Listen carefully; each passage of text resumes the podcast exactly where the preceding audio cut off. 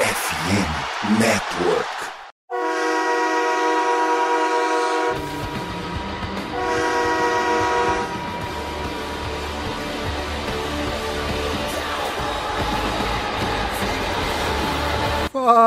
Torcedor do time mais amado, mais querido, não mais sofrido do Brasil, dos Estados Unidos, do mundo. Estamos falando do Dallas Cowboys, o 3-1 Dallas Cowboys, certo? aí, sejam bem-vindos a mais um podcast do Blue Star Brasil. Aqui quem fala sou eu, como sempre, né? Como padrão, sou eu, Gabriel Platt. E feliz da vida, né? Terceira vitória seguida. Cowboys embalado, né? Embalado, seguindo firme, vencendo bem, né? Segunda vitória consecutiva em cima de rival de divisão. Não tem como ficar triste, né, Vinícius? Isso aí, Plat, ouvintes. Cara, Alguém imaginava que a gente ia estar com esse recorde depois da primeira semana? Acho que nem o torcedor mais otimista, tirando o Arthur, acho, que, acho que imaginaria isso. É muito bom. Acho que torcedor do Cowboys tá de, com aquele sorriso de orelha a orelha, feliz da vida e já pensando lá na frente que é Super Bowl na cabeça já. Antes de começar o podcast, eu queria agradecer nominalmente os nossos apoiadores, que se não fosse por eles a gente não teria, não, não estaria mantendo o podcast tudo padrão Blue Star Brasil né, no ar. Então, em ordem alfabética aqui, Arthur Carvalho, Christian Henrique, Gustavo Júnior, Diego Barros, Giannis Cavalcante, Fábio de Deus, Fábio Benavente. Tem dois Filipes de Oliveira, né? Felipe Reis e Felipe Silva, Fernando Menezes, Flávio Prado, Gabriel Gonçalves, Guilherme Ludescher, eh, Gustavo Sung, Gustavo Azevedo, João Fazolin,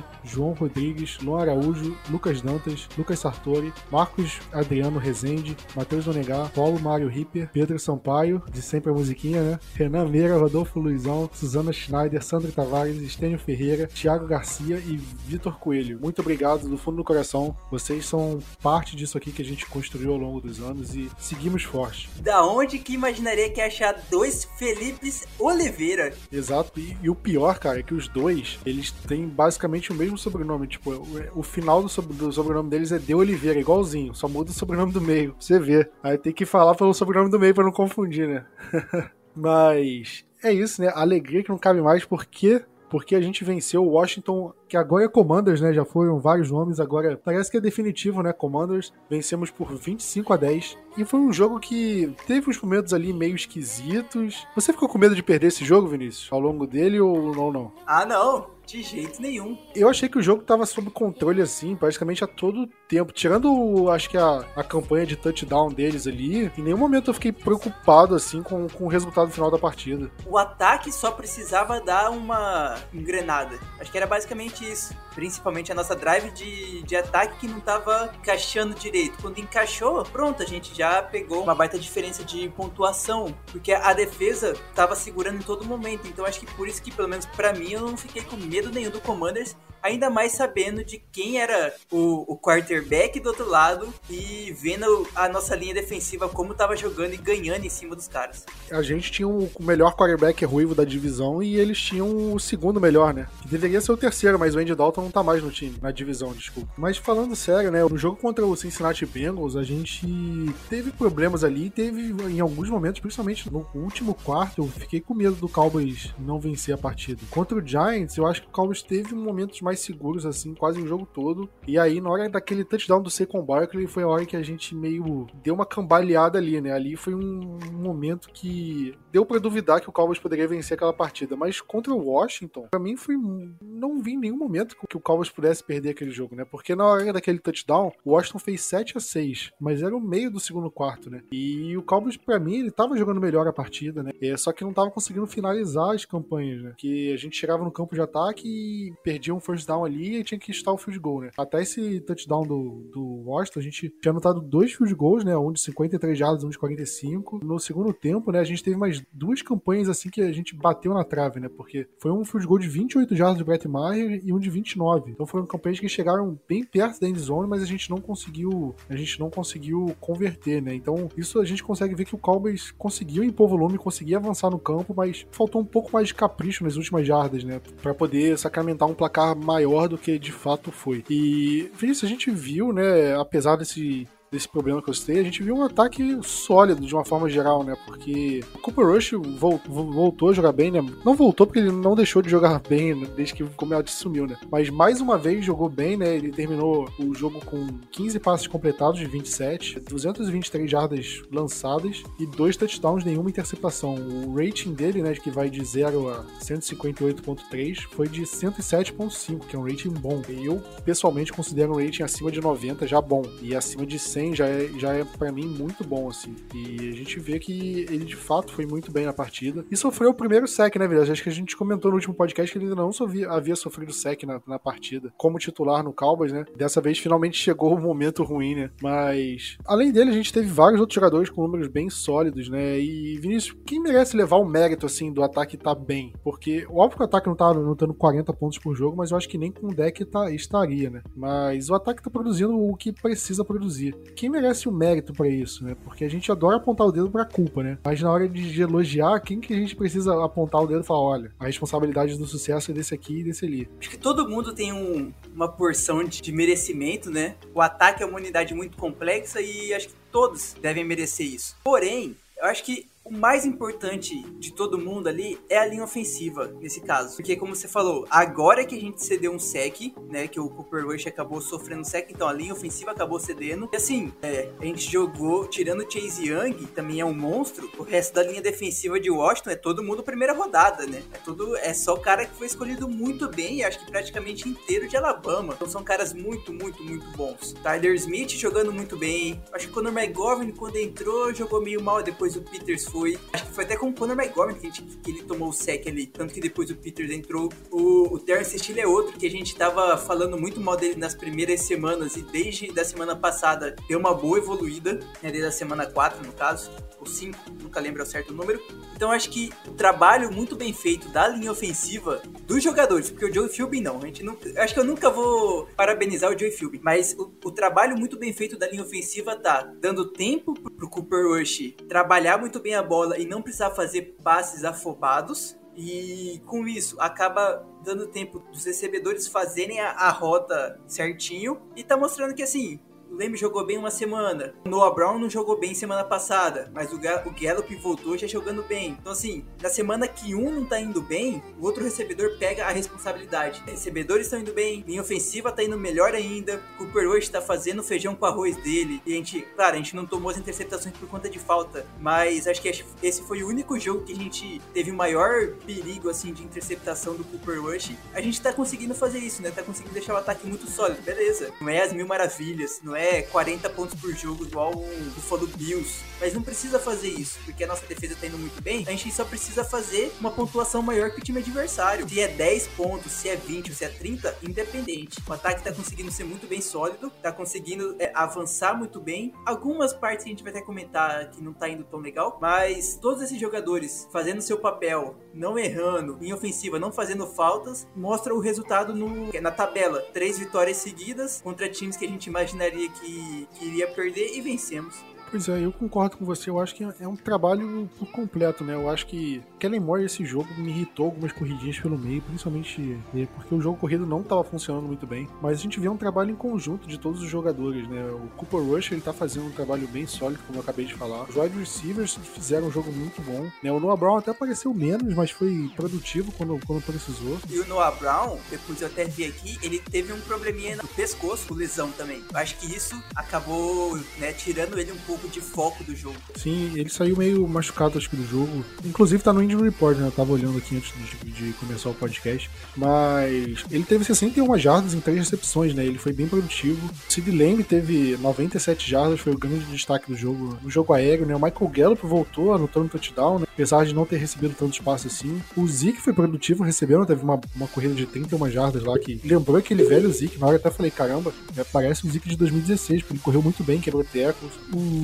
os recebedores conseguiram ser produtivos, a linha ofensiva foi produtiva, eu acho que o Conor McGovern também não sei se foi tão bem. O Farniock acabou entrando uma hora que, que o Zach Martin é, teve que sair, né, porque sentiu o pé e tudo mais, mas não aconteceu tantos problemas com ele. E eu acho que é isso, né? Eu acho que o ataque não tem um jogador que sobressai, uma pessoa que, caramba, tá se destoando do resto. Eu acho que é esse trabalho de formiguinha. Um, um complementa o outro e assim ele mantém sólido. E eu acho que isso vale tanto pro lado positivo quanto em caso de perda de algum jogador. Porque se algum jogador sai, eu acho que o grupo tá tão bem fechado assim que é, ele, o, o, nível não cai tanto se a gente perde um titular. Porque a gente viu, por exemplo, quando o McGovern era titular, o Cowboys perdeu ele, entrou o Farniok e caiu de produção? Pode ter caído. Só que o nível do ataque não caiu tanto assim. Tyron Smith se machucou. Você lembra quando era o Chaz Green, reserva do Tyron Smith, como, como ficou na sua linha ofensiva? Podre, né? Parecia que não tinha. Parecia que os cinco jogadores da linha ofensiva estavam lesionados, porque era outra linha ofensiva sem o Tyron Smith, né? O Cowboys sofria muito quando ele per perdia jogo. Prescott ainda tem, tem pesadelos com o Chaz Green. E aí você vê, cara, o Tyron Smith se machucou na pré-temporada ainda, não jogou nenhum jogo dessa temporada regular. O Tyler Smith assumiu a titularidade no lugar dele e vem fazendo um trabalho muito bom, né? Se você perguntar para qualquer torcedor do Cowboys hoje se ele sente falta do Tyler Smith, ele vai dizer que não. Do Tyron, Tyron. Isso. E é, acho que mostra também a unidade. O próprio se machucou, né?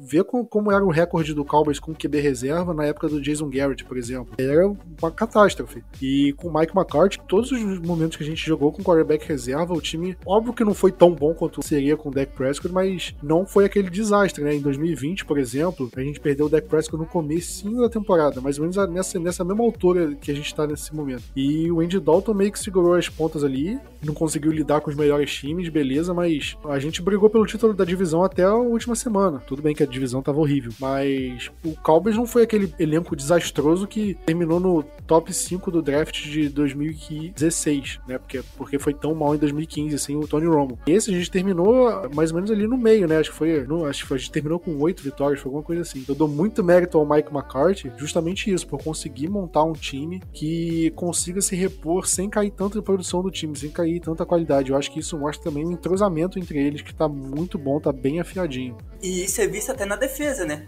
Sim, sim. É porque eu tô focando no ataque, né? Mas na defesa, com certeza. Até o Dalton Schultz, que a gente perdeu uma semana ele, os calouros entraram e, e jogaram bem. Eu não lembro se o Jason Witten perdia tanto jogo, mas assim, se o Jason Witten não jogava bem, a gente não tinha outro Tyrant que jogava bem, por exemplo. E na defesa também, né? Isso, isso, é muito bom. Isso é, tipo, merece, merece uma para palmas pro McCarthy, pra, pra comissão técnica, que em qualquer parte do, do time a gente tá, per, tá perdendo e a gente perdeu muita gente, querendo ou não. Infelizmente, a gente tá perdendo muita gente, mas a gente tá conseguindo repor com, com jogadores do próprio elenco muito, muito bem e muito alto. O Jason Witten não perdia jogo, né? Ele perdeu alguns jogos na temporada de calor dele porque ele fraturou a mandíbula e ele ficou, sei lá, até a hora que ele se aposentou ali, ele basicamente não perdeu nenhum jogo pelo Cowboys. Deve ser por isso que os Tyrants reserva deles não fizeram sucesso, né? Tiveram todos, todos os Tyrants que o Cowboys pegou para ser reserva acabaram ou ficando só como reservas ou acabaram saindo, fazendo sucesso em outro lugar, tipo Martellus Bennett. Falando em Tyrant reserva também, queria deixar homenagem aqui pro Gavin Escobar, né? Quem não lembra dele foi um Tyrant que o Cowboys draftou em 2013, draftou na segunda rodada, draftou alto ele à frente do Travis Kelce, pra você ver. E acabou não rendendo as expectativas, né? Era um cara mais de red zone, assim, que o Cowboys usava, mas, como eu falei, o Jason Witten não perdia jogo nenhum e era basicamente o melhor alvo do Cowboys no período. E o Escobar sempre foi ofuscado. Ele se aposentou da NFL não sei que ano, virou bombeiro e faleceu. Ele tava escalando alguma pedra e teve um acidente. Ele e outra pessoa foram encontrados os corpos dele, no, acho que no dia seguinte. Então, como foi logo depois da gravação do nosso podcast, não deu pra falar no podcast semana passada, mas fica aí nossos pêsames sobre pelo jogador pra família, porque mesmo não tendo sido tão importante assim, foi um jogador que a gente, eu, eu pelo menos, eu vi ser draftado, vi se desenvolver no Cowboys, né? Torci por ele, comemorei o touchdown dele. Então é triste quando a gente vê um jogador é, nos deixando assim tão cedo. Mas voltando pro jogo, Vinícius, é, a gente tá falando de um ataque, de um time que tá sendo muito sólido, mas nesse jogo é, a gente viu o jogo terrestre indo muito mal, né? Porque o Tony Pollard, por exemplo, foi inacreditavelmente ruim, né? Foram oito corridas e seis jardas. Teve uma média abaixo de uma jarda por corrida, um número tenebroso. E o Zeke, ele teve 19 carregadas e não chegou nem a 50 jardas, né? Teve 49 jardas. A corrida mais longa do Zeke foi de 7 jardas. A gente viu o Washington é, demolir a nossa, é, nosso jogo terrestre, né? E eu fiquei com medo de que isso pudesse sobrecarregar o Cooper Rush e ele não aguentar a pressão. Você acha que a nossa linha ofensiva teve problemas que geraram esse, esse número ruim do jogo terrestre ou é, é mais culpa dos running backs? Eu acho que é até mais culpa do, do Kellen Moore, né, Plat? Eu acho que eu já parei uma vez para fazer essa conta, em acho que temporada passada ou alguma coisa assim do tipo, mas a quantidade de corrida pelo meio em primeira descida é surreal que Dallas faz. Aqueles HB Dive, né, para quem joga Maiden, é toda a primeira descida, corrida, corrida pelo meio. Aí consegue isso, uma, duas jardas. Isso quando não, per, não perde jardas. É, acho que o que o Kellen Moore consegue fazer no jogo aéreo, ele não consegue colocar no jogo terrestre. Aí acaba dependendo muito mais da capacidade dos jogadores. E assim, o Zeke ele já não é aquele jogador de 2016, 2017. O, o Pollard sempre foi um reserva, claro, é um jogador muito bom, todo mundo fala que deveria ser o titular do time, mas tá aí, também acaba tendo seus seus dias de, de vacas magras. Esse foi um deles. Então eu acho que não pode depender só da capacidade do jogador. A gente não tem um Derrick Henry no elenco, um Jonathan Taylor, os caras que são, ultimamente, são os surreais da liga. Então, assim, se não somar a capacidade de playbook com o jogador estar num dia bom, vai acontecer isso, um jogo péssimo, pífio de corridas, uma quantidade enorme para o Zeke que eu não entendi isso, por que, que foi essa disparidade tão grande entre os dois, né? Porque tava tendo ali 60 40 em porcentagem, coisas do tipo, até menos, e agora foi 19 para um, 8 para outro, né? Eu não sei o, o, que, o que explica isso. E o problema é que eu não sei se vai haver mudança, Plat. Porque não é de agora que a gente fala do jogo, do jogo terrestre, né? Não é de agora que a gente fala dessas corridinhas no meio e primeira descida. Corridas de jardas que vai duas, três jardas no máximo. Já é de alguns anos, acho que desde, que, desde quando o Kellen Moore entrou como coordenador ofensivo. Então, assim, acho que acaba tendo que torcer quando o Dallas faz uma jogada um pouco mais diferente, é correndo pelos, pelos flancos, quando utiliza a linha ofensiva para é, ser aquele rolo compressor na frente do running back só assim pra gente conseguir ter uma maior quantidade de jardas, porque se depender do básico do Kellen Moore, a gente vai ter um jogo, um jogo terrestre praticamente toda semana desse jeito, 50, 60 jardas, e olhe lá. Pois é, eu acho que faltou um pouco de criatividade, né? Como você falou, essas corridas pelo meio, principalmente em situação meio óbvia de corrida, né? Primeira, segunda descida, prejudicou o, o Cowboys, né? Não sei se foi você que pegou esse número, né? Mas o Cooper Rush é um dos melhores quarterbacks é, da NFL nessa temporada em play action, que muita gente não confia tanto em quarterback reserva é, e acredita que o time vai acabar correndo mais. E o Cooper Rush, cara, ele consegue se aproveitar dessa situação para conseguir conectar bons passes, boas jogadas. Então eu acho que é, o jogo corrido funcionando, você potencializa o play action, né? Que é onde o Cooper Rush está se destacando mais. Então eu acredito que é, o Cowboys precisa fazer é, algumas corridas diferentes. Eu não sei se eu lembro de ter visto alguns tosses, né? De corrida por fora da linha, misdirection. Eu vi muita corrida pelo meio. É, me incomodou, sério. É, acho que faltou um pouco de. Não sei se foi criatividade do, do Kellen Moore, mas eu acho que o maior problema, eu concordo, foram nas chamadas, assim. O Plat, parece que aquela jogada assim, corre e se vira aí running back para conseguir quebrar 50 tecos, porque é pelo meio da linha. A gente via muita corrida entre o center e o guard, né? Ou o, guard, o left guard ou o right guard. Não sei se eu vi, a gente viu tanto corrida entre o guard e o teco e, e, mesmo que tenha sido, a gente não viu aquelas mudanças na linha, na linha ofensiva, que, é umas variações diferentes de corrida, né? Não só você é, fazer o handoff, o cara correr, os cinco da linha é, se mantém na mesma posição, né? Tem tipo de corridas que você, como acho que é trap, né? Porque que o guard, por exemplo, o guard da esquerda corre para a direita e faz o bloqueio e ajuda a avançar por ali. Então acho que faltou um pouco disso, né, pro Cowboys. Eu acho que no geral, né, a gente tá falando de um ataque que foi muito bem. Então, apesar desse problema problema, a gente conseguiu lidar bem, até porque era um adversário um pouco mais fragilizado, mas em jogos mais complicados, isso vai fazer diferença, né? Então a gente tem que, de fato, ficar de olho. E, Vinícius, uma coisa que fez diferença foram a quantidade de faltas, né? Porque a gente vinha reclamando muito de faltas, né? A quantidade de faltas que o Cowboys faz. E parece que começou a diminuir, né? Da, da primeira semana para cá. Nessa semana a gente teve quatro faltas, que a gente perdeu 20 jardas nessas quatro faltas. E do outro lado, né? O Washington teve 11 faltas jardas. Foram 136 jardas que o Washington deu pra gente de graça. Como fez impacto, como teve um impacto grande, né, essa quantidade de faltas do lado do Washington, né? Porque só no Gallup ali foram acho que umas duas ou três interferências, né, que foram first down automático. E se você pega do lado ao contrário, né, a gente vê o Cooper Rush, ele teve duas interceptações nesse jogo que foram anuladas por conta de falta. É muita diferença, é muita diferença. Eu acho que se o time de Washington fosse um pouco mais disciplinado, a gente teria problemas nessa partida. Pensa num, num cenário onde o Cooper Rush de fato lançou essas duas interceptações, né? Que o Washington teria mais posições para pontuar. Então é uma situação muito.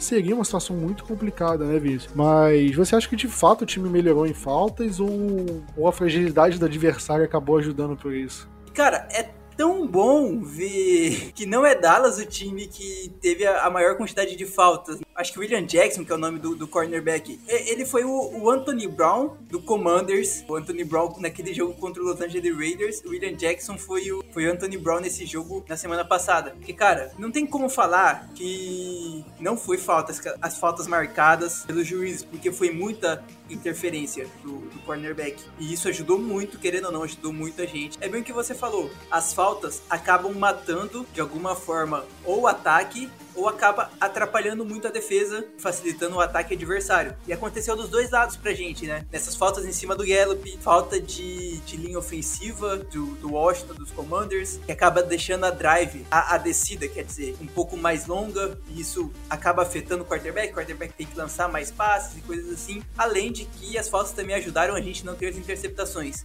Pensando já do nosso lado, cara, é ótimo a gente só ter feito quatro faltas, pelo que a gente viu contra São Francisco na última temporada temporada, nos jogos, a pré-temporada, quer dizer, aí depois quando a gente começou contra a Tampa, a, a diferença tá sendo. Eu acho que a comissão técnica deu uma puxada de orelha na, na, na galera, principalmente na linha ofensiva, para eles se controlarem um pouco mais, né? Prestarem um pouco mais de atenção, ter um pouco mais de foco a cada jogada, para não que ocorra essa, essas faltas bestas que atrapalhem muito. E assim, espero que continue isso. A gente começou na primeira semana lá, depois do jogo da primeira semana contra a Tampa, falando o quanto a gente ia se ferrar se mantesse esse nível de quantidade de faltas. Hoje, um mês praticamente só de diferença, a gente já vê que a gente tá sendo o time que tá forçando o adversário a cometer faltas e atrapalhando o jogo adversário. E não o contrário. E isso é muito bom. Eu acho que não foi puxão de orelha, tá? Eu acho que o time titular ele, ele basicamente não jogou né, na pré-temporada. Então acho que pode ter sido um pouco isso, né? Adaptação até começar a pegar o ritmo de, de jogo. E quando você chega na semana 1, você enfrenta um time com uma linha defensiva forte como a de Tampa Bay, né? Você vai sofrer, você vai cometer faltas. Ainda mais um time que tava é, sem ritmo ainda, né? Uma linha ofensiva sem ritmo. Acho que acabou, isso acabou pesando, na minha opinião. Né? Nas faltas que o Cowboys teve, o Cowboys acabou. Eu vi aqui, foram cinco faltas, não quatro, é porque uma delas foi declinada. Né? Foram duas faltas do Dalton Schultz, uma do Biadish e duas da defesa, né? Um holding do Anthony Brown e uma infração na zona neutra do DeMarcus Lawrence. Eu não acho que não foi nenhuma falta assim, cara, exagerada, passou do ponto, porque vai acontecer, uma hora vai acontecer, uma hora você vai cometer uma falta e é do jogo. Não queria eu que o time passasse um jogo todo sem cometer uma falta, mas a gente sabe que é irreal, né? E acho que em qualquer esporte isso, né? Não tem como você passar um jogo sem cometer uma falta, vai, vai acabar acontecendo a qualquer momento. Acho que o Cowboys teve, acabou, acabaram sendo contornáveis tá no limite do aceitável, né? Acho que a gente pode é, concordar com isso. Vinícius Trevon Diggs, a gente falou no, no podcast passado, né, como ele tava melhorando, como ele estava deixando de ser aquele cara 880, né? E, e, se tornando um cornerback mais sólido, né? O que foi esse último jogo dele, né, contra o Washington? Ele basicamente carimbou tudo que a gente falou, né? A gente falou tudo e ele basicamente assinou embaixo ali, Trevon Diggs. Ele tá sendo aquele cornerback que na hora que precisa interceptar a bola, ele consegue, e na hora do ele não precisa a, interceptar a bola, ele ainda consegue fazer as jogadas, né? O McLaurin, é, com ele na cobertura, desapareceu do jogo, né? Sim, sim, o McLaurin tá no bolso do Diggs até agora, né, Plat? É muito bom essa mudança que o Diggs fez. Acho que foi você mesmo que postou no, no seu stories privado, né, no particular, seu perfil no Instagram, os áudios do, do Diggs, ele falando que parece que qualquer bola é passível de interceptação, porque, cara, e é real mesmo, né, você vê o vídeo, qualquer bola parece que, tipo assim, tá perto de, de, interceptar. Claro, ele não forçou todas, ele não forçou todos os passes a, a ir em cima da interceptação. Teve passes que ele só desviou. Mas se ele quisesse, ele poderia fazer um pouco mais de esforço para tentar essa interceptação. Antigamente ele fazia esse esforço, perdia o teco e a gente acabava cedendo um pouco mais de jardas. Dessa vez parece que ele tá sabendo controlar. Vai lá, desvia a bola e acaba a jogada. Ou já consegue chegar em cima do, do corner para fazer o teco e às vezes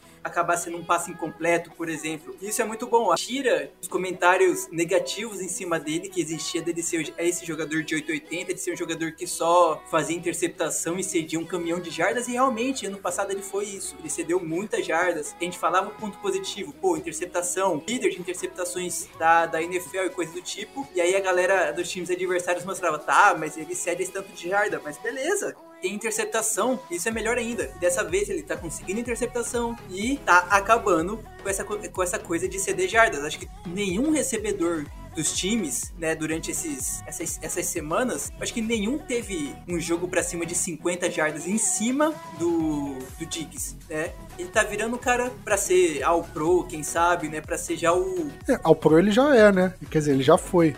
E é, porque muito por conta das interceptações, né? Mas assim, ele não vai repetir a quantidade de interceptações esse ano. Não, ele não tá nem perto do, do número que ele tava nessa, na semana 4, né? Mas ele pode conseguir ser ao pro por conta de como ele foi. Né, aquele cadeadozinho que os caras chamam, lock, né? Corner, cornerback lock, porque ele tá conseguindo parar muito bem os, o, o, recebedor 1 quando jogam contra a gente. E isso é muito bom, cara. A gente só precisava ter um, um contraponto ao Diggs do outro lado da defesa para ser uma ótima dupla de cornerbacks, mas infelizmente a gente não, não pode ter tudo na vida quando é torcedor do Cowboys. O investimento que o Cowboys fez na posição, né? O Kelvin Joseph e o Nashon Wright, acho que já dá pra dizer que é um fracasso, né? Porque o Nashon Wright, ele ficou inativo todos os jogos da temporada até agora. E o Kelvin Joseph foi meio que rebaixado a ser reservão, assim. Inclusive jogou bem no, no Special Teams nesse, nesse jogo. Teve um teco ali com o CJ Goodwin num retorno de punch que foi muito bom. Mas Vamos combinar. Você não drafta um, um cornerback na segunda rodada para ele ser é, jogador de special teams, né? É, e não só a segunda rodada, é começo de segunda rodada, né? E quando o, Jordan, Lewis ele sentiu alguma coisa no pré-jogo, não jogou a partida. E ele sentiu a virilha já no, no, aquecimento. É, eu vi isso, aí eu vi que no começo o retorno dele tava questionável, sendo que ele nem tinha aparecido no jogo. E quem assumiu a posição ali não foi o Kelvin Joseph, né? Foi o Darren Bland, basicamente, e o Mukuamo. Porque o Mukuamo é basicamente um, um safety. É, o Cowboys meio que draftou ele como cornerback, beleza, mas a ideia do Cowboys é que ele jogasse de safety esse tempo todo. E o Darren Bland, ele foi muito bem ali, né? Ele teve a interceptação, que para mim, pô, foi uma das coisas que selou o jogo, né? Acho que foi a interceptação dele. Ele é um calouro, né, né Vinícius? Você não pensa num, num cara como Kelvin, Kelvin Joseph, que é jogador de, de começo de segunda rodada, vai perder espaço pro Darren Bland, né? E isso a gente consegue ver. Não sei se como o Kelvin Joseph tá mal também, mas como o Darren Bland também tá bem, né? E já era o nome que tava sendo muito citado no, no training camp, né, Plat? Pois é, mas quando se citam assim, principalmente jogadores de terceira rodada, eu não imagino que ele vá ter um impacto já no time titular. E o Darren Brand ele conseguiu ter pelo menos em um jogo, que já é muito bom. Sim, sim, é. ele foi citado. Eu mesmo fui um cara que comecei a tentar prestar atenção ele nos jogos de pré-temporada e ficava assim, pô, tem cara de ser de ser interessante, mas, mas pré-temporada é uma coisa, temporada regular é outra. Chegou na temporada regular, ok, a amostragem é muito pequena, mas, pô, para o primeiro jogo dele, foi muito bem. Eu tava vendo aqui o número de snaps, né? O Diggs e o Anthony Brown tiveram 100% dos snaps na defesa e o Darren Blaine teve 80% dos snaps, ou seja, ele foi basicamente um titular ali. Ele saía em algumas situações que o Cowboys só utilizavam dois cornerbacks, basicamente, e o Mukuamo ele jogou 38% dos snaps, jogou 28 snaps na defesa. Basicamente, em algumas que, situações um pouco mais óbvias de passe, ou quando o Darren Blaine precisava sair. E aí, se você pega, por exemplo, o Kelvin Joseph, o Kelvin Joseph ele jogou só no Special Teams, ele não jogou um snap sequer no, na defesa. Então você vê como ele foi preterido no elenco do Cowboys, né, em prol de jogadores de fim de draft. O Mukuamo é do mesmo draft do Nashon Wright e do Kelvin Joseph, só que o Mukuamo é, é escolha de quê? Quinta rodada? É quinta ou sexta, acho que é quinta. Então aí você pega, cara, e, e na Sean e Kelvin Joseph são top 100, né? É, são escolhas top 100 do draft. Aí você vê, porque é muito mérito do Mokuama, a gente não pode tirar isso, mas também é demérito desses outros dois, né? Que em algum momento o Cowboys vai ter que perceber que fez uma escolha errada com os dois e tem que resolver isso. Né? Acho que ao fim da temporada eles vão fazer essa análise e vão perceber isso, porque não é possível. Nunca fala essas coisas vindo do Cowboys, cara. Porque nunca se sabe. E só pra complementar esse negócio do Trevon Diggs, ele teve um, duas quartas de descida que o, o Wentz lançou na direção dele e o Diggs desviou os passes, né? Eu acho que uma, aquela na end zone, se fosse uma primeira, segunda descida, ele teria interceptado aquela bola. Só que o Diggs, ele teve noção suficiente de saber que ele pode desviar aquela bola. Ah, a interceptação é melhor pros números individuais dele? Óbvio que é. Só que ele tem noção de que é uma jogada melhor você garantir só o desvio do que tentar fazer interceptação. E não conseguir a bola sobrar e acabar cedendo a recepção, touchdown. Então ele tá se tornando um jogador muito mais inteligente, muito melhor e que isso se mantenha. É, Vinícius, fala o seu destaque e decepção da partida. Cara, vou colocar o destaque como Gallup, né? Depois de, acho que, o quê? Eu nem lembro quanto tempo que ele ficou fora do Cowboys por conta do, do rompimento de, do ligamento do joelho. Voltou, já voltou muito bem. Acho que ele já deu uma cara nova pro time, né, Plat? Porque assim, O Lembre, ano passado, quando a gente tinha Cooper, Gallup e Lembre, o Lembre era, era o, recebedor de slot. Gallup sempre foi aquele recebedor que pode fazer a rota gol e até o final do, do campo na corrida sem problema nenhum. E estica um pouco mais né, o, o campo nessas situações. E foi o que aconteceu. E isso ajuda porque força a defesa muitas vezes a, a cometer faltas. E foi o que mostrou nesse jogo contra o Commanders e que ajudou muita gente. Então, assim, é muito bom ver a volta do Gallup. Já voltou marcando o TD. E foi um TD muito bonito, né? Ele conseguiu sair da marcação, viu a passo que ele conseguiria ter e, e deixar o, o trabalho pro Cooper Rush muito mais fácil ali, porque o Cooper Rush já tava né, correndo um pouco, já tava meio que de lado e coisas do tipo. Eu acho que a, a volta dele ao time vai fazer muito bem pro nosso ataque. Já a decepção, não dá nem pra chamar o Parsons de decepção. Tá, o Conor McGovern então, porque quando um cara que é eu não lembro que, que rodada que o McGovern foi escolhido no draft, porém, ele já era o titular praticamente desde a semana 1. Saiu por conta de lesão e assim, o McGovern não tá jogando o que é esperado dele. Não sei se é por conta, né, esse pós-lesão, isso pode mudar depois, mas para essa semana, cara, acho que o McGovern caiu muito de nível e se ele não ficar esperto, ele vai virar reserva de novo. Meu destaque positivo, eu vou falar do Darren Bland, né? Vou reforçar o que eu falei, porque é um cara que assumiu ali uma situação complicada no Cowboys e deu conta do recado, foi bem. Eu acho que o time de Washington tem bons recebedores, né? O McLaurin, o Calouro, até o Logan Thomas, Tyrande, né? Então tinha bons alvos, ele deu conta do recado, conseguiu interceptação. Acho que tudo que a gente espera de um jogador de, de fim de draft, ele foi se superou e por isso merece destaque. E minha decepção vai pro Dalton Schultz, porque terminou o jogo zerado.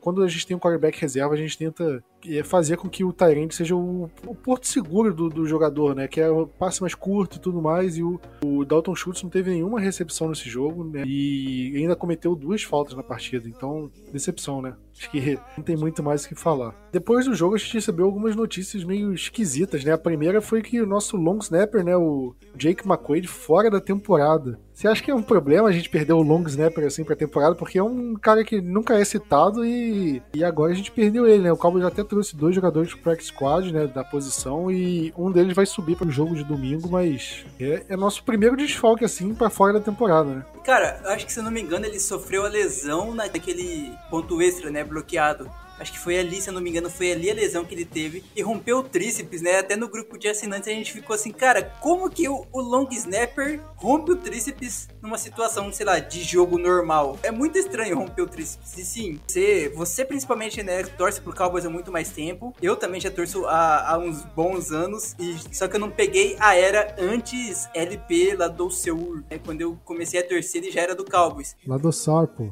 lado só. Então, assim, desde o do lado só, ele não perdia jogo, né? Pra... Ele só se aposentou. Chegou o, o Jake McQuaid, também não perdeu nenhum jogo. É o primeiro jogo que ele tá perdendo. Então, assim, é estranho ver um cara totalmente diferente e é estranho, é assim, dá um receio de tipo, como será esse long snapper que vai subir do, do practice squad pro time titular no domingo? Será que ele vai fazer cagada? Porque, cara, um field goal errado, né? Tipo, um field goal errado pro, pelo Brett Maher é uma coisa. Um field goal errado porque o, o long snapper lançou a bola totalmente torta é outra coisa, né? Você atrapalha e muito mais o, o holder e o, e o kicker e pode acabar sofrendo um, um né? Pode acabar sofrendo até um teco uma outra vez. Então, assim, a gente vai ter que ficar de olho nisso durante, durante o jogo domingo, porque eu fico com receio. E é até estranho, né? Long Snapper, a gente nunca fala dele, eu espero que a gente não precise falar do Long Snapper que vai jogar domingo. Pois é, né? Mas um que a gente precisa falar, a gente fala o tempo todo, é nosso querido Dak Prescott, né? Semana passada parecia que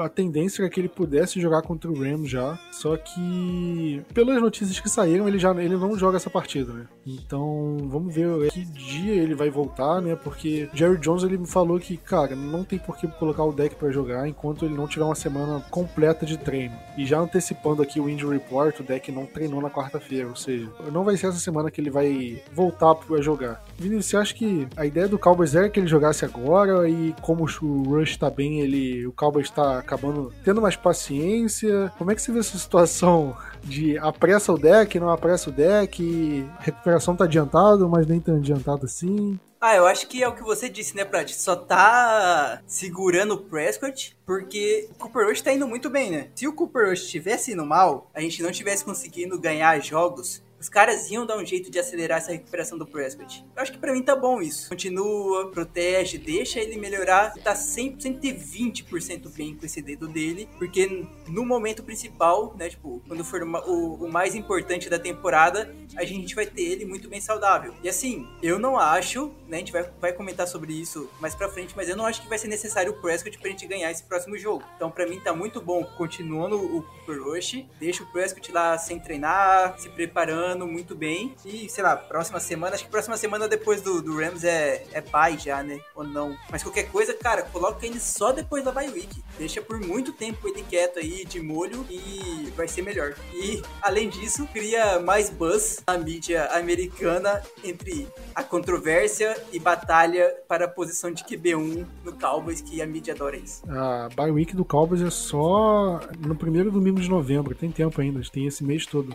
Caraca, é muito tempo então. Eu achava que era antes. Queria que o, que o deck voltasse contra o Eagles. O Cowboys joga contra o Rams agora nesse domingo. Na semana que vem joga contra o Eagles. E depois tem dois jogos em casa, contra o Lions e contra o Bears. Queria que voltasse ou contra o Eagles ou contra o Lions. Se for pra bye week, aí vai ser, cara, aquela demora que a gente esperava desde o começo. Se fosse para voltar antes, já é mais ou menos o período que ele voltaria, né? Eagles, Lions. Mas vamos ver como é que vai ser, né? Eu acho que com Cooper Rush bem é bom que a gente não precisa ter tanta pressa. Só que são dois jogos difíceis agora, né? E se ele perder esses dois, será que vão apressar o deck, né? Vamos ver como é que o Cowboys vai lidar com essa situação. Mas felizmente o Rush até agora tá dando conta do recado. No início Injury Report, né? Além do deck que não treinou, né? a gente viu o Jordan Lewis, que a gente comentou, né? Que não jogou, e o Jake Ferguson, que também não treinaram. Você acha que eles também podem ser desfalques pro domingo? O Jake Ferguson teve uma lesão no joelho, mas ninguém conseguiu saber saber direito, né, em que momento da partida ele se lesionou. E é algo a se ver, né?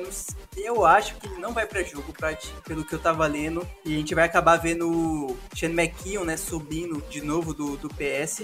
Ah, o Jordan Lewis Cara, foi, acho que foi uma lesão bem estranha, né? Lesionar a virilha tão bem no começo do jogo, praticamente, né? Antes de começar o jogo. Já começa a quarta-feira sem, sem treinar nem nada, porque, tipo, ele nem, nem jogar, ele não jogou de forma nenhuma. O cara teve praticamente o domingo inteiro para descansar, segunda, terça, quarta, chegou na quarta ainda tá sem treinar. Então acho que a gente vai ter, vai, vai ir para campo com esses dois desfalques, e pelo menos assim, ok, Jake Ferguson não tá, não vai jogar, a gente tem o Hendershot e o Daron Blend na, na defesa defesa para substituir o Jordan Lewis. Além disso, tem o Donovan Wilson, que treinou de forma limitada, mas eu acho que eu não li nada a respeito de nada mais grave. Quinton Bohanna também meio limitado, mas também nada grave. O Noah Brown, que eu falei que ele sentiu uma, uma leve lesão no pescoço, mas já voltou a treinar full, então sem problema nenhum.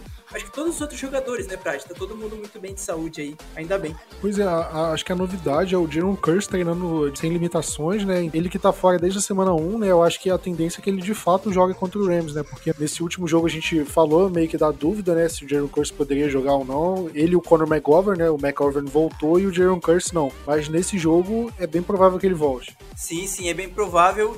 E acho que até comentei, brinquei com isso no nosso grupo aqui de assinantes. Que assim, quando essa galera toda começar a voltar, vai faltar espaço no elenco, né? O Jaron Curse voltando, a gente tem três safeties titulares. E aí, quem que vai pro banco nessa brincadeira? Já é algo pra gente começar a prestar atenção no domingo. Claro, acho que o Jaron Curse não volta para pegar 100% dos snaps na posição, mas tipo, tem que ver qual dos três vai ter as maiores porcentagens do, durante, durante o jogo, por exemplo. Isso aí é um problema pro Dan Quinn, não é um problema problema pra gente, né?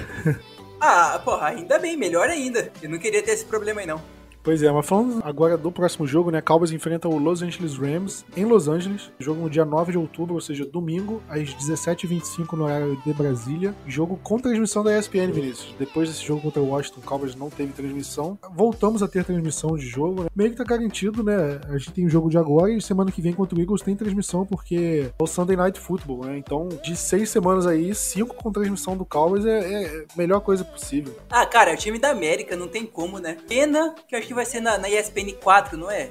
Ou na 3. Eu, eu sei que não vai ter no Star mais. E aí eu tô ferrado porque eu não tenho TV a cabo no momento. Eu tirei, então só tô com. Não, a gente tem o Game Pass, né, cara? É, pelo menos isso, né? É, a gente tem o Game Pass da equipe do Booster Brasil, inclusive recomendo muito. Esse último jogo a gente assistiu pelo Game Pass e, pô, melhor coisa que tem, cara. Eu gosto muito de não trava HD e quem me dera se a NFL me pagasse pra fazer propaganda do Game Pass, porque eu adoraria, eu já faço aqui de graça, né? E falando do jogo, Vinícius, Cowboys vai com uniforme azul e calção branco, né? Que o Cowboys meio que começou a inovar, fazer essa combinação desde acho que 2017. E era basicamente em jogos contra o Giants. O Giants ia de, jogava de todo de branco em casa e o Cowboys jogava com, com esse uniforme. E parece que o Cowboys gostou, porque o usual é o Cowboys usar o uniforme azul marinho e a calça prata. E agora o Cowboys começa a variar usar essa calça branca que era do Color Rush, né? Que o Cowboys acaba usando também algumas vezes, né? E nesse jogo o Cowboys vai usar jogar de azul e calça branca. Contra o Rams também, acho que foi 2020, né? Foi a Sunday Night da semana 1, o Cowboys jogou de azul, só que não com a calça branca. Se eu não me engano, foi esse o último jogo do Cowboys contra o Rams, agora eu não vou lembrar. Esse foi o jogo que a gente perdeu por conta do, do Todd Gurley? De uma falta do, do Gallup que não deram. Nos playoffs, não? Não, né? Não, não, foi no. Antes ainda. Foi já no estádio novo de Los Angeles. Foi a abertura do estádio, né? O Cowboys. Na última campanha teve um passe longo pro Gallup em cima do Jalen, Jalen Ramsey, que o Gallup fez a recepção, só que os juízes deram falta do Gallup, interferência de passe ofensivo. E aí o Cowboys não conseguiu o first down depois e perdeu o jogo. O Cowboys, tipo, tava, sei lá, 20 a 17, o Cowboys tinha um field goal pra empatar. O Cowboys quis ir pra uma quarta descida, não converteu e depois não conseguiu mais o field goal. E aí todo mundo caiu de cima matando o Kellen Moore e o Mike McCarthy. Tudo isso pra falar do, do uniforme de domingo. é um jogo que o Rams tá meio em baixa, vem de derrota pro, pro rival, né, pro 49ers, e uma derrota meio feia, né, porque foi 24 a 9, um ataque não produziu absolutamente nada, não anotou touchdown, mas é uma defesa que é muito forte, a do Rams, e tá reforçada, né, e, apesar de ter sofrido é, 24 pontos pro 49ers, eu acho que é uma defesa que precisa ser respeitada, e Vinícius, é o jogo mais difícil do, pro Cooper Rush nessa temporada até agora? Eu acho que sim, pra ti é sim um jogo difícil por conta do Jalen Ramsey e do Aaron Donald, principalmente. Acho que são os dois principais caras que é impossível não, não citar ambos. Ainda assim, ainda tem o, o Bob Wagner, que era jogador que, pelo menos eu queria muito em Dallas e a gente não conseguiu. Leonard Floyd também é um cara muito na para fazer o pass rush. É uma defesa com bons nomes, tudo mais, então acaba sendo um dos jogos mais difíceis pro rush, que é aquela coisa, né, Plat? Eu até acho que eu vi no eu vi no Twitter isso. O Los Angeles Rams começa a aparecer um time que não faz escolha top 100 no draft desde 2016. Isso aí já foram seis anos por conta que né, eles fizeram uma opção de filosofia de escolher jogadores via, via troca, né, principalmente escolhendo dando trocas de primeira rodada para outros times. Conseguiram, claro, o objetivo final que é o anel. Porém, eu acho que esse ano é o ano que está começando a ruir esse castelo do Los Angeles Rams. A derrota na semana passada acabou mostrando muito isso. Não só acabou mostrando porque assim, o Jimmy Garoppolo é o pai do Los Angeles Rams, porque acho que só perdeu um jogo contra contra o Rams na carreira dele no Niners. É o Garópolo, cara. O Garópolo, a melhor coisa dele é ele ser bonito. Tirando isso, nada demais. É um, é um Blake Bortles bonito. Só que sim, acaba sendo um jogo mais, um pouco mais difícil pro, pro por hoje, mas acho que ele não vai ter tanto problema, Plat. Eu acho que a gente vai conseguir queimar o, o Jalen Ramsey, a nossa linha ofensiva vai dar jeito de segurar o Aaron Donald. A gente tem que colocar o Jason Peters no lugar do Conor McGovern para ajudar o Biadish em cima do, do Aaron Donald, porque eu tenho certeza que o, que o Donald vai em cima da parte esquerda da linha, não vai em cima do Zach Martin, que ele sabe que se for em cima do Zach Martin ele não vai ganhar. E assim, ok, é uma defesa com bons nomes, mas no fim vai dar muito certo e eu não tenho tanto medo assim não. Eu respeito a defesa, eu acho que vai ser um problema para nossa linha ofensiva. Não me surpreenderia se a linha ofensiva cometesse mais falta nesse jogo, porque Aaron Donald, Von Miller, né? Só precisa citar esses dois nomes para dizer que Von Miller não tá no Bills, cara. Eu tô com o Von Miller na cabeça, graças a Deus, né? Ainda bem que ele tá no Bills. Nossa, eu tava com ele na cabeça achando que ele tava no, no time ainda. Mas o tem o Leonard, Leonard Floyd, né? Que é um baita jogador. Bob Wagner também, né? Que, ok, linebacker, ele não, não vai tanto pro pass rush, mas é um, é um cara que pode dar muitos problemas ali no, no, no slot ali, né? Pro wide receiver. Então, não sei como é que o Cowboys vai lidar com essa situação. Mas é, é uma defesa muito complicada, né? Que o Cowboys precisa lidar com essa situação, né? Vamos, é, vamos ver como é que o Cowboys vai, vai lidar com isso. E, Vinícius, agora falando do ataque do Rams, né? Você tá falando que o, o Stafford tá com problemas. É um ataque que tá sofrendo muito, né? Até com lesões, né? Os running backs deles. É... Eu, tinha, eu tinha visto, acho que era o, o Akers estava lesionado, ou era o Henderson. Acho que um dos dois estavam meio baleado, meio esquisito. E eles também tem o Van Jefferson na lista de lesionados, linha ofensiva tá meio baleada. Então, é uma situação meio complicada do, do, ataque do Rams e você acha que o Cowboys consegue tirar proveito dessa situação? Porque o nosso front seven tá amassando todas as linhas ofensivas que enfrentou até agora. Você acha que esse pode ser mais um jogo pra gente tirar proveito? Totalmente, Flash. Totalmente. A linha ofensiva dos caras, só pra, né, pra galera ter ideia se não acompanha assim os outros, tanto assim os outros times, eles perderam o center titular e o LG titular. O center reserva, que era o Coleman Shelton, se machucou semana passada contra o Niners. Já vai ficar algumas semanas fora. São no mínimo, acho que ainda tem mais gente que, que tá na, na lista de IR, que é da linha ofensiva, mas eu não lembro de cabeça. Então os caras já têm no mínimo 3 a 4 perdas na OL como você falou, tem jogador recebedor machucado, é o Darrell Henderson que tá lesionado, né? Tá meio baleado. Só o Cooper Cup, basicamente, de recebedor tá se destacando, né? O Allen Robinson até agora não se destacou muito. Os reservas também, tem uns caras aí que tem uns nomes muito estranhos que também não tá se destacando de nenhuma forma. Então, assim, eu acho que é o jogo pro front seven tentar deitar em cima dos caras, né? O estilo de jogada que o Ten Quinn tá fazendo com os nossos defensive ends, com os linebackers e tudo mais. Acho que vai ser mais um jogo para aproveitar isso, aproveitar principalmente contra o miolo dessa linha ofensiva que é onde está mais lesionada. Tem que aproveitar, tem que colocar blitz quando for a hora, tem que fazer pressão com Mika Parsons e DeMarcus Lawrence do mesmo lado, como tá fazendo, porque isso vai assustar os, os jogadores, né? Tipo esses reservas que estão tendo que virar titular do nada. Cara, o Matt Stafford mostrou semana passada que ele acaba sofrendo muito sec, é, acaba jogando a bola de forma muito displicente, né, pro alto e acaba sofrendo interceptação.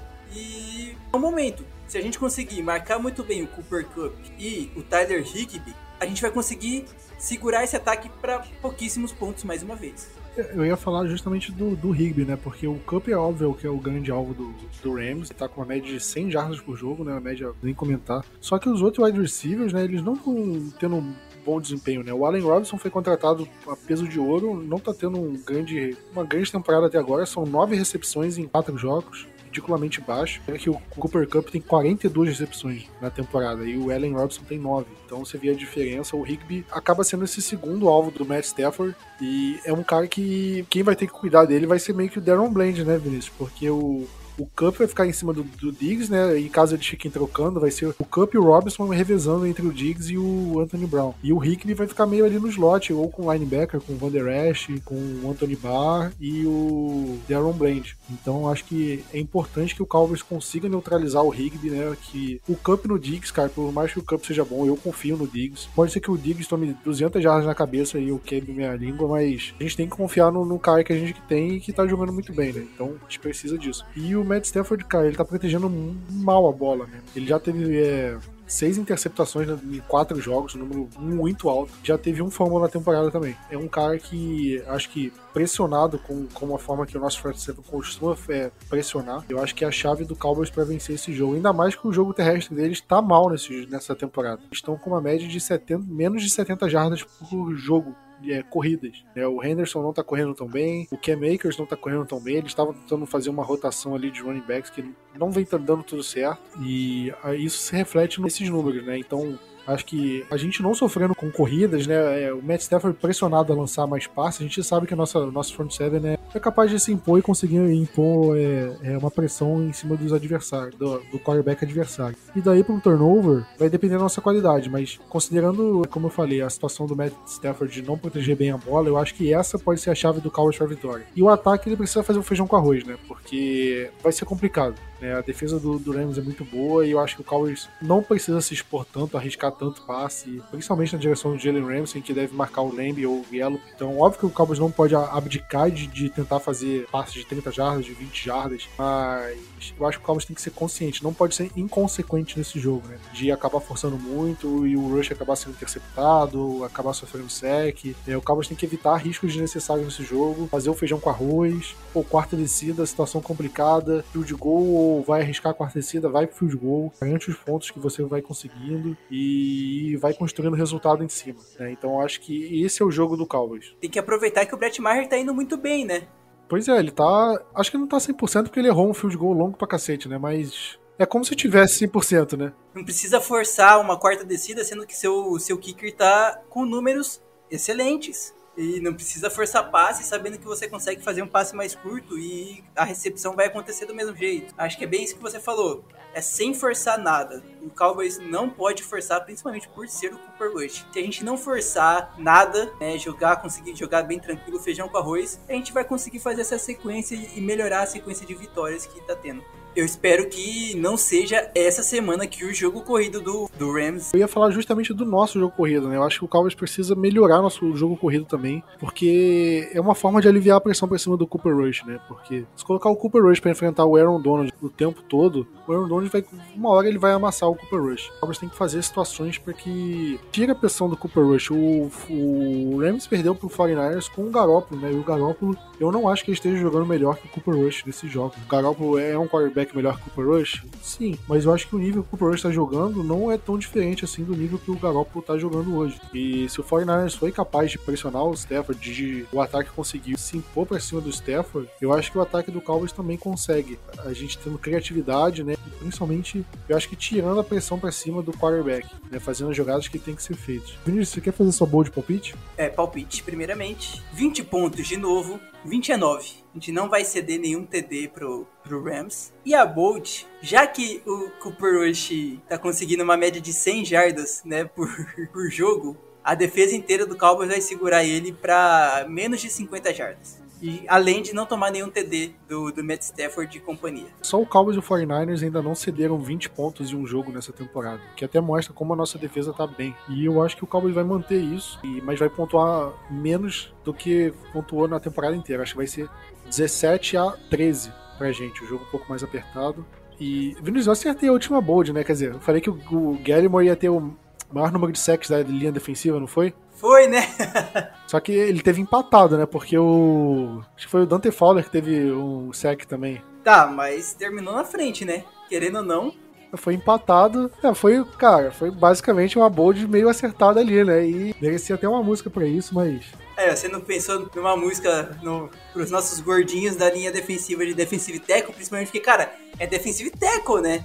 Tem que levar isso em consideração. Se nossa editora quiser colocar qualquer música do Post Malone aí, que eu tô na vibe dele, pode pôr. Quando encerrar o episódio, nem coloque só o instrumental, assim, porque eu não sei como é que é copyright e tudo mais. Mas enfim, a minha bold, eu vou falar. Eu vou falar que o Pollard, só o Pollard vai ter mais jardas corridas do que o time todo do Rams. Vai sair de um jogo para 10 jardas, menos de 10 jardas, né? Vai ser uma baita, uma baita diferença de uma semana para outra sei lá, ele tem umas 80 jardas e, as, e o Rams no total tem umas 50, assim, uma coisa assim. É uma boa bold, né?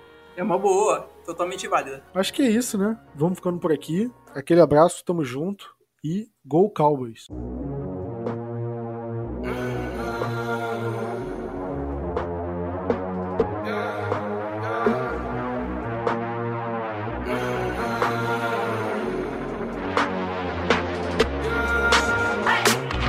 my car, see you on TV. Sunset shit done changed. Ever since we was on, I dreamed it all. Ever since I was young, they said I won't be nothing. Now they always say congratulations. Worked so hard, forgot how to vacation. They ain't never had the dedication. People hating, say we changing, look, we made it young up